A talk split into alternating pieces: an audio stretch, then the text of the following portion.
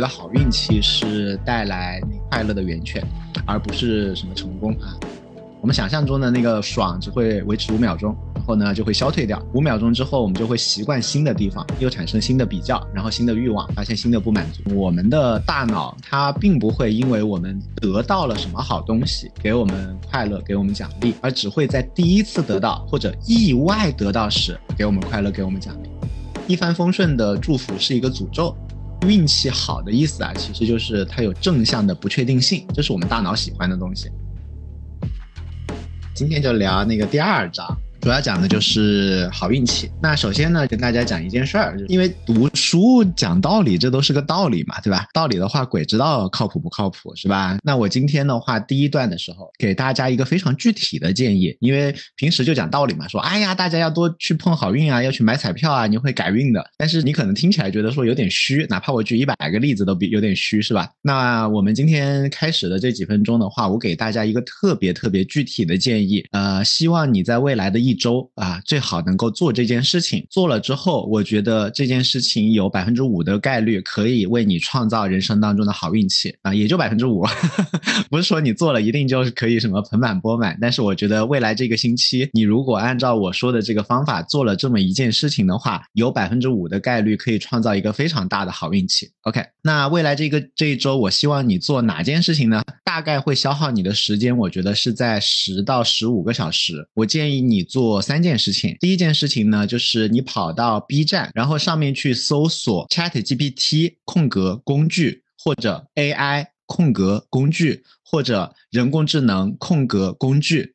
你搜这些关键词，然后呢，你看看下面有哪一些那个视频是你看得下去的，你就去 Chat GPT 上去看各种各样的视频，哪个看得下去你就看哪个啊。花五个小时看各种各样的工具，我强烈建议，强烈建议大家在未来的一个星期里面花五个小时，你吃买不了吃亏，买不了上当嘛，对吧？你来我这边就假设买一个这个这个好运的书，你还要交钱，B 站上面那些你又不用交钱，对吧？你就去搜索，去找到你觉得适合你的工具。然后第二步是什么呢？我知道你看完那些工具之后，你会发现，哎呀，我也不知道它有什么用啊，哎，它用在我这个过程可能也不是很好啊。然后我建议你，强烈建议你花五个小时的时间，把它就编到自己的生活流或者工作流当中。比如说你工作流你是个写公众账号的，然后你发现 Chat GPT 也没有那么好用，但是呢，你就是硬生生把它放到你的工作流里面。比如说你就不让它帮你写文章，但是你让 Chat GPT 去帮你干嘛呢？帮你去想文章标题，然后呢，你再用一下，如果你可以申请到 Bing 的那个呃 Chat GPT 的话，你让那个 Chat GPT 去帮你找找最近热门的话题，然后从它出的热门话题和它帮你选的标题里面，你挑一个你想写的题目，然后你再把你想写的题目让它出十个提纲给你。然后你在那再从从中间去挑你觉得靠谱的那一个提纲，然后你再干嘛干嘛，反正你就生搬硬套，把那些工具，或者你用 Mid Journey 帮你画一幅画，让那个人工智能帮你画画幅画。具体那些人工智能怎么用，我们这边这边不展不展开，大家去 B 站搜索我刚刚给的几个关键词，你可以搜搜到无数无数。如果你那个知道怎么科学上网的话，大家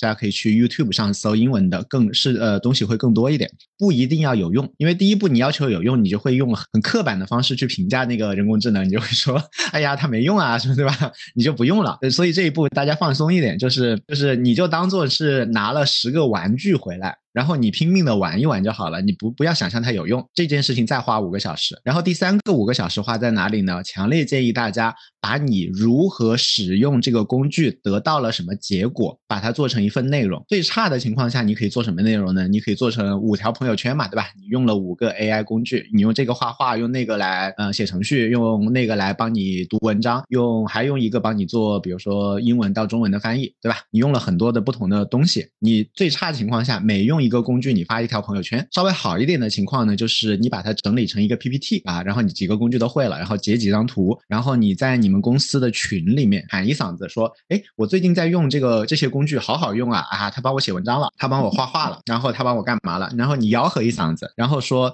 比如说，哎，下周二下午下班之后，我们在那个办公室，我们哪个会议室，给大家那个我来讲讲一讲我是怎么用这几个工具的，大家也感兴趣 GPT 的，我们一起来聊聊天。所以的话呢，就就做这三件事情，每件事情大概五个小时之内可以做完。第一件事儿呢，就是到 B 站去搜索那些视频，建议搜索的关键词啊，如果你想不到关键词，你可以自己找关键词，想不到就搜 Chat GPT 空格工具 AI 空格工具人人工智能空格工具，你不要去学那些原理，就是如果你不是像我这样打算在这边还做点产品创业的话，不用再去学原理，你就学怎么用就好了。你看看别人怎么用的，你看完那些视频之后，基本上你已经看了十几二十个那个不同的工具了啊，这个是画画的，那个是帮你改文章的，还有一个是帮你做表格的，还有一个帮你算数的，还有一个帮你干嘛的，对吧？你学了好多，然后你生搬硬套的找五个用在你的生活和工作当中，哪怕屁用没有，你也用进去。就就先生搬硬套把它用进去，尽量的把它用一遍，用完之后吆喝出来，让别人知道你在用 AI 的各种工具，让别人知道你在用 AI 的工具，你懂这些东西，因为现在大家都不懂。对吧？你现在假如说你去花了五个小时去学什么 Python，学 C 语言，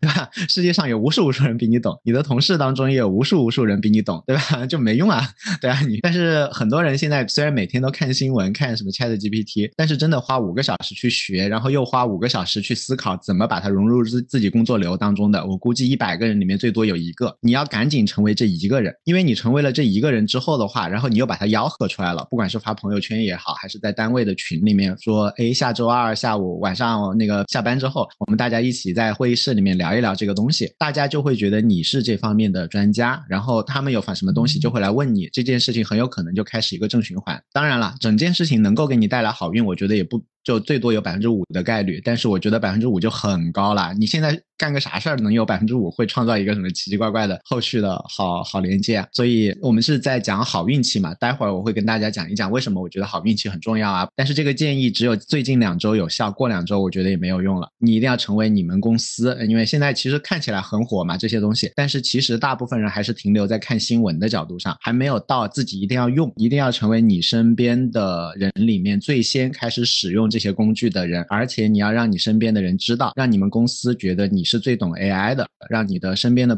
朋友觉得你是在这方面最前沿的，这个对自己是非常有好处的一件事情。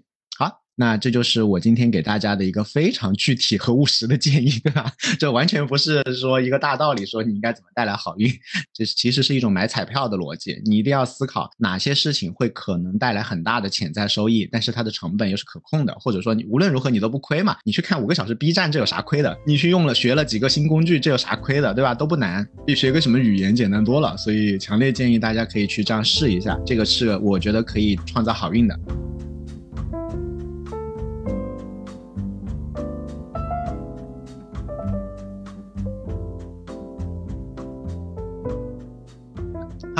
那今天我们来聊什么呢？就是刚刚给的是特别具体的建议嘛。我们继续来聊背后的大道理。背后的大道理，今天聊什么呢？聊我觉得好运气是带来那快乐的源泉，而不是什么成功啊。因为成功带来快乐这事儿其实是个幻觉。因为我们小时候从小被骗到大嘛，说你考上大学就好了，对吧？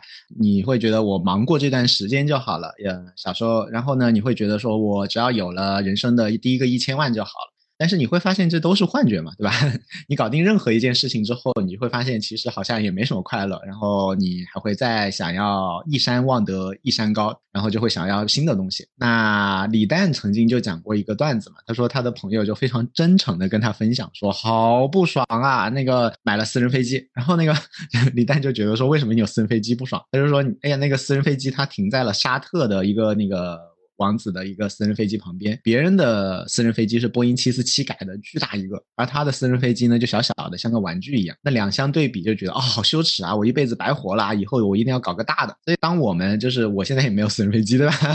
我相信来听的大部分人也没有私人飞机。那从我们来讲的话，我们肯定觉得有一架私人飞机，这已经啊财富自由，好爽了，对吧？但是其实，当你有一架小私人飞机的时候，你并不会觉得拥有一架小私人飞机是一件多么爽的事情。你脑子里面想的其实就是老子要搞个大的。所以这个时候，其实你达成任何的目标，你想象当中的快乐只会维持五秒钟，五秒钟以后你就会看到一个更大的目标，然后再去折腾自己。真的能够知足常乐的人是很少的。我们的大脑就是这样欺骗我们，它会让我们持续的就是对着一个。目标啊，你要想要那架私人飞机，想要那个什么好工作，想要那个钱的时候，你就会分泌多巴胺，觉得啊好爽啊，我拿到那个会好爽啊，我追到那个妹子就会好爽啊，我买到那个房子就会好爽啊，你就会憧憬，然后脑子里面就开始分泌那个像毒品一样分泌那个多巴胺来刺激我们好好干活，好好搬砖。但是呢，当我们真正达到目的地之后呢，其实并不会那么爽。我们想象中的那个爽只会维持五秒钟。然后呢，就会消退掉。五秒钟之后，我们就会习惯新的地方，又产生新的比较，然后新的欲望，发现新的不满足。为什么会这样呢？你就想象一下，我们都是猴子变的嘛。你想象在比如说一千万年前有两只猴子，然后一只猴子呢是它得到了东西，它就非常的满足，它吃到了它就满足，它就躺平了，它就在那边睡觉，这是叫做快乐猴子。另外一个猴子呢，它是焦虑猴子，它每次吃到一口东西之后，它就想要别的，还把这口先放下来，我再去摘一个新果子。这样，它吃完两口啊饱了之后，它也不会在那边躺平享受生活，它就会去想说，哇，我一定要再去搞好新的、更多的果子，我还要去吃肉。一种是快乐的猴子，但是他就会很容易躺平；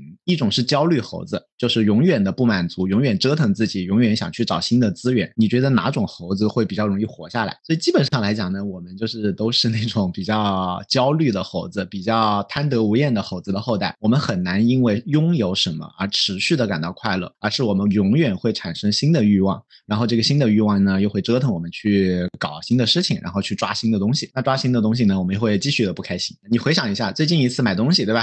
那你浏览购物车的浏览购物，然后那个等快递的时候，是不是很开心啊？开箱的时候是不是也很开心啊？那真的东西用起来用过两天之后，你还有那么开心吗？是不是好多时候没有了，对吧？就比如说我我那个那个，比如说这个苹果手表，我当时买的时候，我我就特别想要马上拿到它，我还加了一千块钱在淘宝上找的黄牛买的，加了一千块钱。但是其实我憧憬它的时候，我在那天等快递的时候好开。心我就想，哇，我要买一个苹果手，在那个最新款的苹果手表。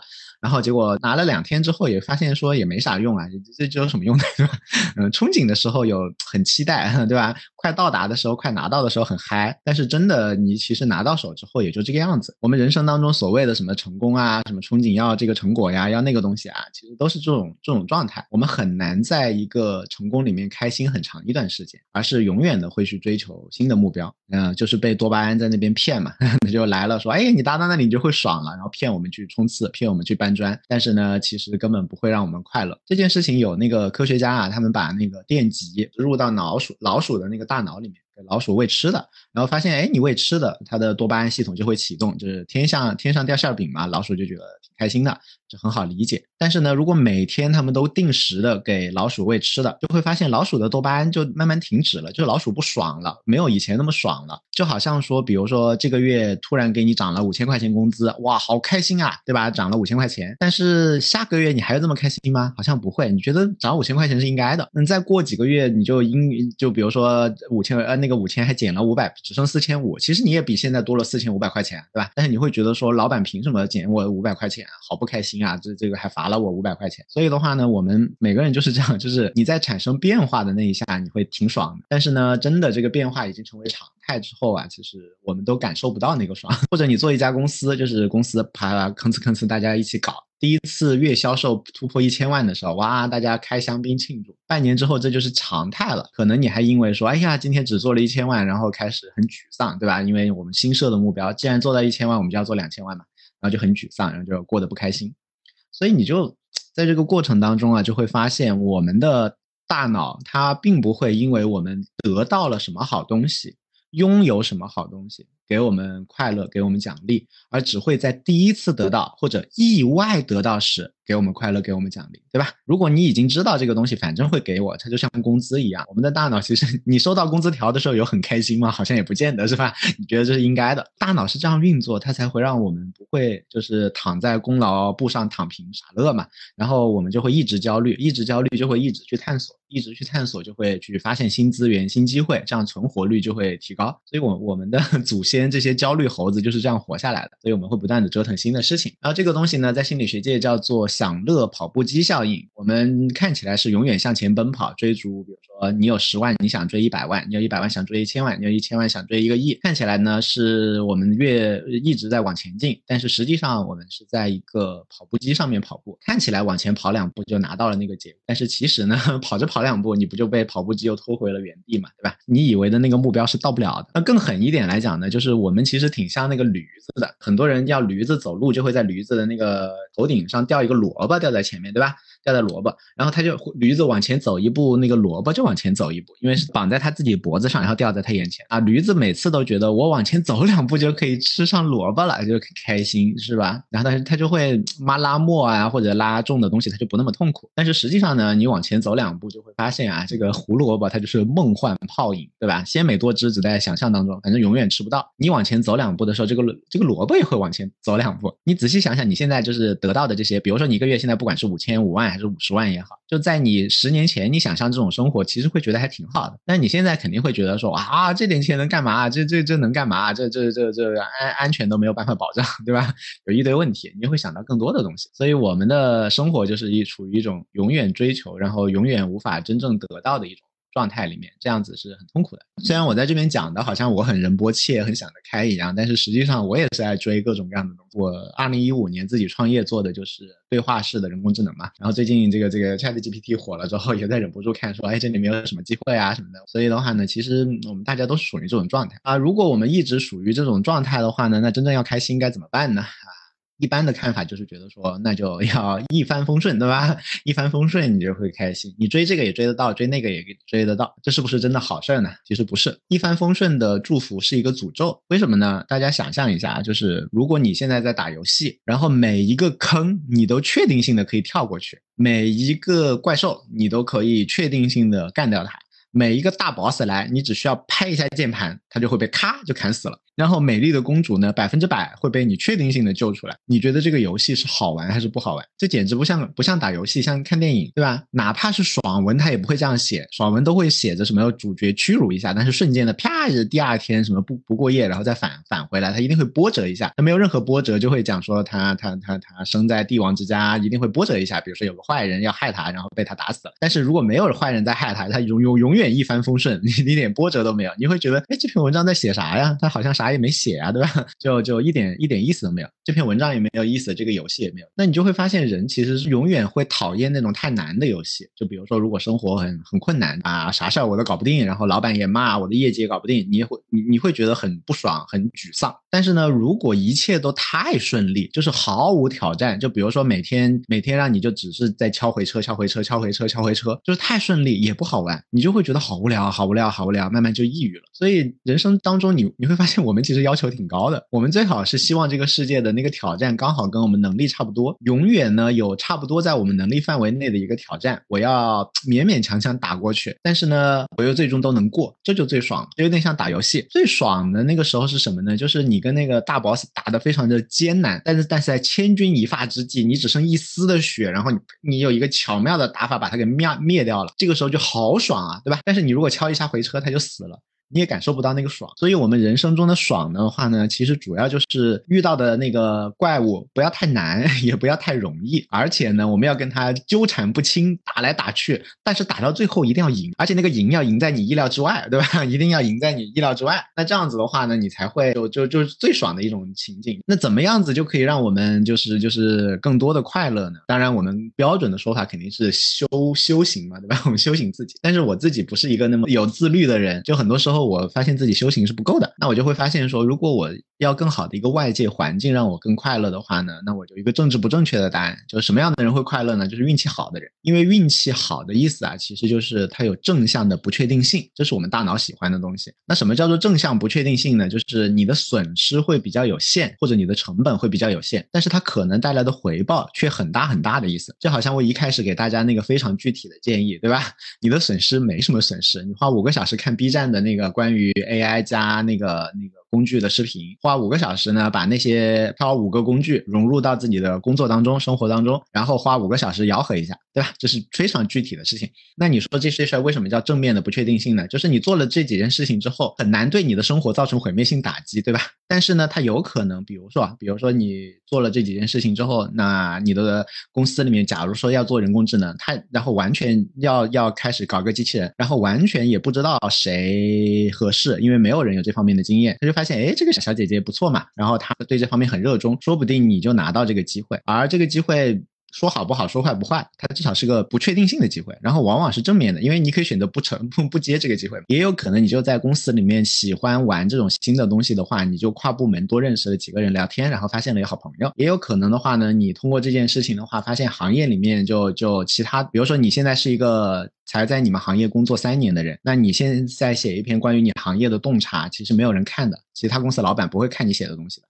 但是呢，你写你们行业怎么把这个 Chat GPT 和几个 AI 的工具用进来？因为大家现在对 Chat GPT 的关注度很高，所以他很容易会关注到你写的这个东西。所以你很有可能会被其他公司的人看见，然后他来挖你，对吧？他来挖你，你的那个不就水涨船高一点嘛？所以他有可能会激发各种的不确定性的发生，但是会不会一定激发呢？不知道，不知道。你就花了十五个小时而已，而且也没什么成本，就看看 B 站啥的，就不要求那么多。但是呢，你这种事情做多了，比如说这件事情只有百分之五的概率可以给你创造一个明确的好运气，那你做二十件事这种事情，不就一定会有一次好运气吗？对吧？就数学概率上。所以的话呢，大家应该是更多的去给自己创造正向的不确定性，创造。更正向的不确定性，那你的运气就会更好。然后正向的不确定性有一个更大的好处，就是它不光是让我们事情做成，比如说你升职加薪，而且呢，正向的不确定性是我们大脑喜欢的东西。大家这篇文章也是免费的，大家可以去我的公众号上去看文章啊。那首先呢，就是为什么我们会喜欢不确定性，是因为我们对于不确定性的事事情有更强的情绪反应。你如果一件事情所有都确定的话，其实没什么意思。你想象一下，如果你在追剧，有两部剧。一部剧呢，你不知道后续的结果；另外一部剧，你被同事剧透了。你会觉得你在看哪一部剧的时候会更上心？是不是你对结果不知道的那部剧你会更上心？然后你很讨厌那个剧透你的人，是吧？因为他把乐趣就丧失了。所以呢，你在做有不确定性的事情的时候，人的整体上会更紧张，但是同时也会更嗨。就比如说，你这周假设不是按照我的这个建议说花十五个小时去搞这个人工智能跟你们行业的结合，而且不是说那么深的，只是用用工具而已。你搞这件事情，因为它会打开不确定性，所以你大概率你会觉得有一点点焦。虑有一点点紧张，但是呢，你很有可能会有一点点嗨，这几种几种情绪会交织。但是如果你是花十五个小时去做你本来就会做的一些，比如说加班，让你的工作做得更好，这个时候往往会有更多的踏实，对吧？但是不会有更多的多巴胺，因为往往打游戏你也是有一点点焦虑，有一点点紧张，有一点点嗨嘛，对吧？它会更像是打游戏一点。所以强烈建议大家去做这种呃更开拓性的事情，这是第一个，就是我们要那个对于不确定的事情的话，我们会更上心一点。那第二个呢，就是不确定的结果会让我们分泌更多的多巴胺，得到更多的快感，因为多巴胺并不来自于达成目标的奖励，而是来自于我们的期待和现实中的差距。也就是说呢，发生正面的意外比一个巨大的收获。更能让我们开心。举例来讲啊，就是我们刚刚举的例子嘛。那我们每个月收到工资，如果是一万块钱，一万块钱，一万块钱，那你收到的时候，你不会有特别的快感，对吧？但是如果有两发突然发现，哎，为什么这个月多了两两千块钱？然后突然说，哦，因为什么什么，你这个月什么有奖金，那还蛮开心的，那还蛮开心的。但是其实你会发现，哎，为什么我收到一万块钱，好像还没有两千块钱那么开心，对吧？嗯，其实是因为这两千块钱是意料之外的，这一万块钱你已经就是习以为常了，所以两千块钱的意外收获给你造成的快感，我们光说快感，我们调自己的快感嘛，对吧？调自己的快乐。给我们自己创造的那个乐快乐是比一万块钱的工资更值钱的。那有科学家也做过这个实验嘛？他们把微电极还是放到猕猴大脑当中多巴胺聚集，放到一个装置里面，然后有两个灯泡和两个盒子，每隔一段时间呢，有一个灯泡就会亮起来，一个灯亮表示左边的右边的盒子里有食物，一个灯亮表示左边的灯里有食物。那猴子一开始的时候就会随机开盲盒嘛，对吧？只有一半的时候会找对，但是看着看着他们就会发现，哎。哎，这这这这这啊！他们在一半的时间找对的时候，是在他们发现食物的时候，大脑当中多巴胺就哎被激活了，跟老鼠情况一样，就哎找到吃的了，开心。但是当他们发现了信号的规律，他们每一次就能找到有食物的盘子了，对吧？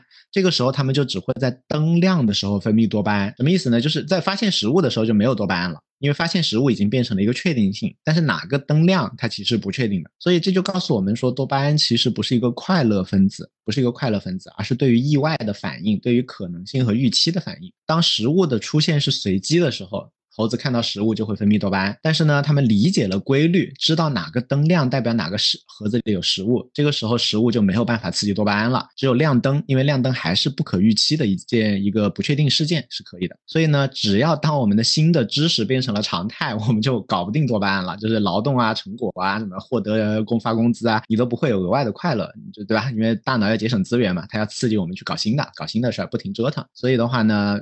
如果我们反过来说，想要得到更多的大饼，从大脑那边骗到更多的多巴胺来让自己爽的话，我们努力的方向不应该是更勤劳，甚至于也不是更多成果，而是创造更多意外的收获。那这里面用的最好的其实是商家嘛，商家早就懂这个道理了，只是我们 还不懂这个道理来搞自己而已。那什么道理呢？就是什么商家呢？就是商场里面的盲盒。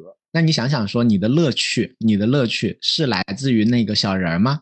还是很多时候其实来自于拆盲盒时的不确定性和可能性。如果说泡泡玛特的所有盲盒都不是拆，而是直接放在那里卖，我觉得它至少 销量损失一半以上吧，就是它的好玩的地方已经损失一半以上，因为人类还是。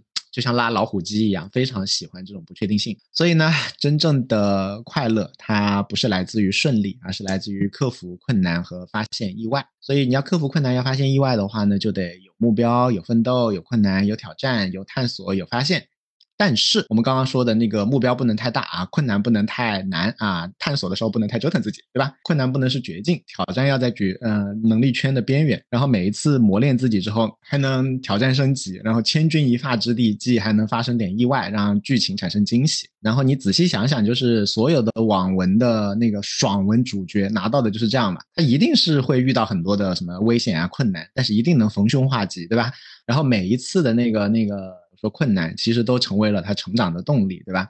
偶然性不是敌人，而是剧情张力的源泉；好运不是生活的点缀，而是人生真实乐趣的一个燃料嘛。那用《奇葩说》里面的黄执中形容完美人生的话来讲的话，就是完美人生就是时时能选择，路路有回转。就是总有正面的选择权，总有正面的不确定性。那我刚刚在一开始的时候跟大家介绍的这个这个一周之内大家要做的事情，其实就是一个给自己创造一个正面的不确定性。我们总说总说老天爷不给我机会，谁谁谁有机会？那机会是要靠自己抓的，或者靠自己创造的，是吧？那你老说你不中彩票，那你首先要买彩票。那我前面讲的那个非常具体的建议，就是给自己买一张彩票。会不会中奖呢？大概率不会。但是呢，你每个星期给自己买一张彩票的话，你坚持个两三年的话，我觉得大概率你会中一张，不只是奖奖大奖小而已。但你老不给自己买彩票，你抱怨自己老不中彩票，这这这就说不过去了嘛，对吧？那用《阿甘正正传》里面的经典台词来说的话呢，就是人生就像一盒巧克力啊，你永远不知道下一颗是什么味道。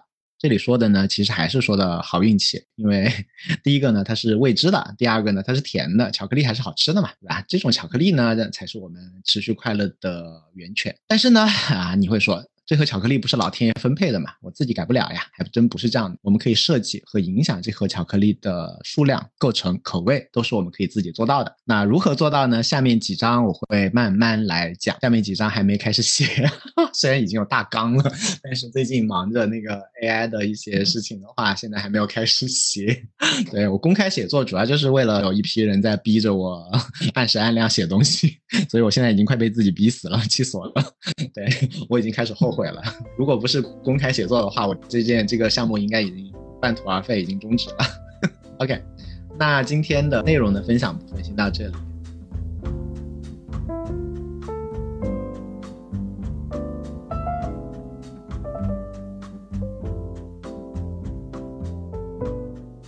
先回复一下留言。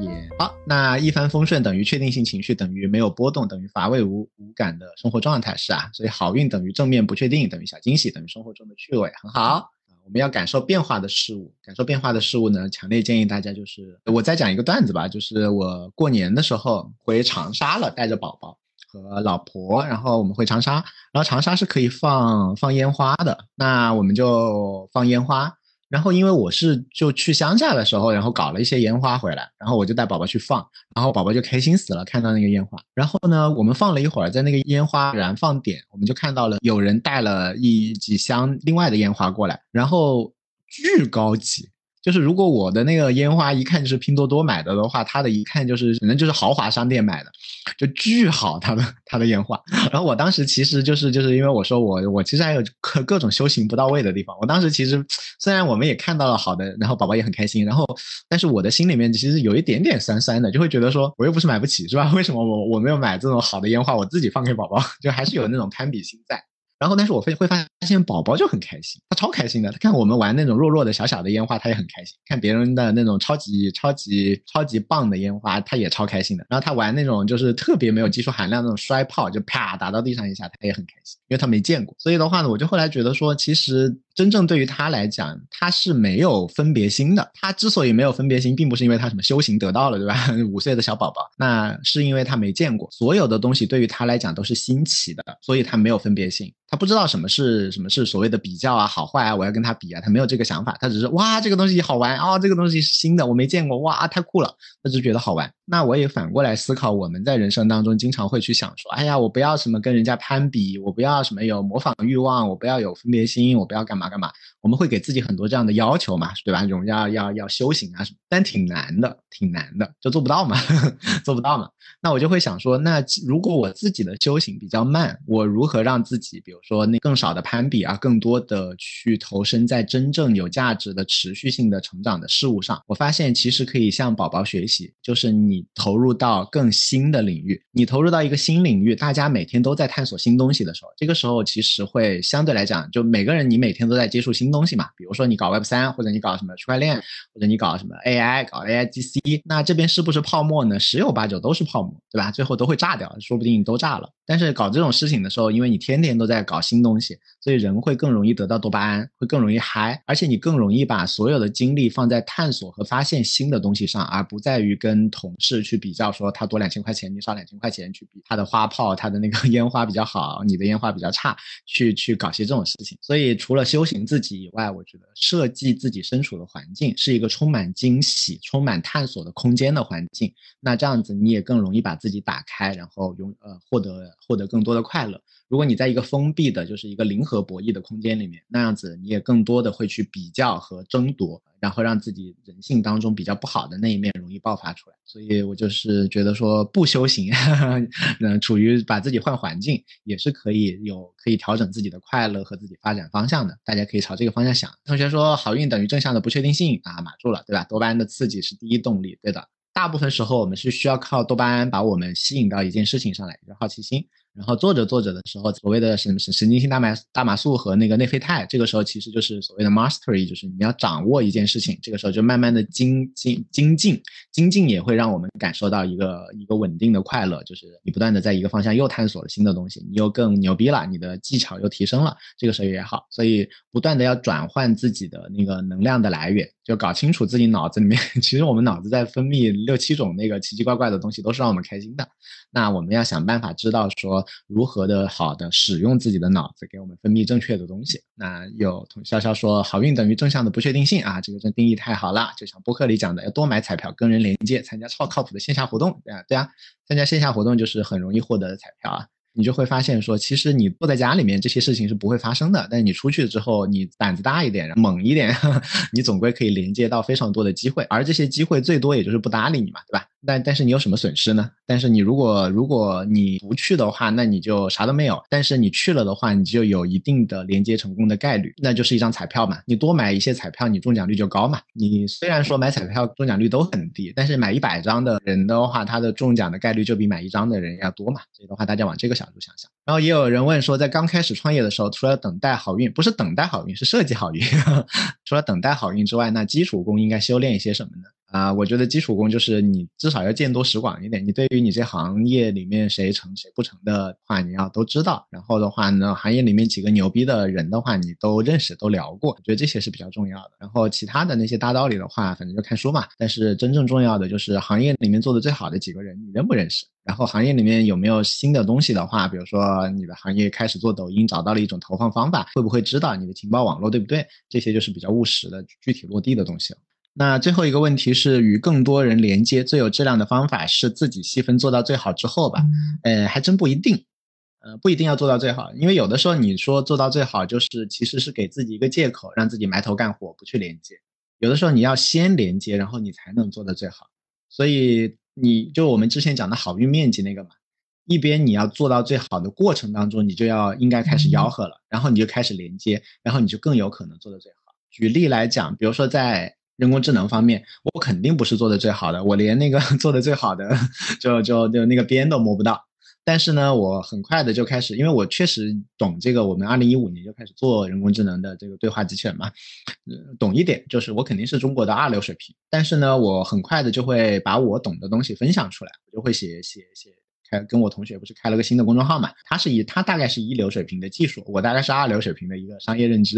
对，在这方面，那我们拼起来就是一点五流的水平嘛。一点五流的水平，但我们写东西还有很多二流、三流的他会看嘛，还有很多一流的看，他也得到一些启发嘛。就有很多人会跟我们聊天，那聊天包括硅谷的同学啊，包括我们，我们写了一篇文章之后，我们就联络到了中国，比如说呃大模型的人啊，然后还有就是硅谷参与了收购 OpenAI 的人啊，我们就马上约电话会说，哎，你们收购到底有什么原因啊？背后秘辛告诉我一下什么。然后马上就有个负责 Bard 的，其实其实认识，就是以前的同事，但是他不知道我对这事儿感兴趣啊，我就马上吆喝出来了，他马上说，哎，你要玩一下 Bard 嘛，对吧？然后就就跑到他那边去看了一下。那这样子，其实我们一开始的时候水平也就是一点五流，但是呢，一流的人他知道我要干这个，他都得到一点启发，就跟我聊了几句。还有很多其实是可能也跟我水平差不多，但是比如说他搞他是 Microsoft 的，他是 Google 的，OpenAI 的，他就会找我聊天。还有很多是具体场景当中的人就会问我说：“那具体怎么做？”然后我就激发哒哒哒的讲。这个过程当中其实是帮助我来提高的。就是 那你想，如果我我跟这么多人接触，那另外一个人其实水平比我高，但是他在闷头干，对吧？他没有接触，他没有我不知道 Microsoft 到底什么情况，不知道 Google 什么情况，然后也没有建立连接聊天，说不定过一个月之后，我就比那个本来比我强的人要稍微厉害一点。所以我不觉得一定要先做好，然后你再去吆喝。你可以一边做一边吆喝，至少对于我这种人是是。这样，我不善于 social，但是我表达系统性的输出我的思考这件事情是擅长的，所以找到自己擅长的方式，然后可以一边自自己沉淀，一边通过连接来激发更多的好运气。我觉得这两者是不矛盾的。好的。这就是大家的一个留言，那我们今天就把文章过了一下，然后把留言过了一下。大家如果感兴趣，有什么想要提问的话，也可以去看我公众号上面有这篇文章的免费的版本。如果你感兴趣的话，也可以去加入到这边来督促我往下写下去。好的，好的，谢谢大家，谢谢大家，好，拜拜，拜拜，拜拜，拜。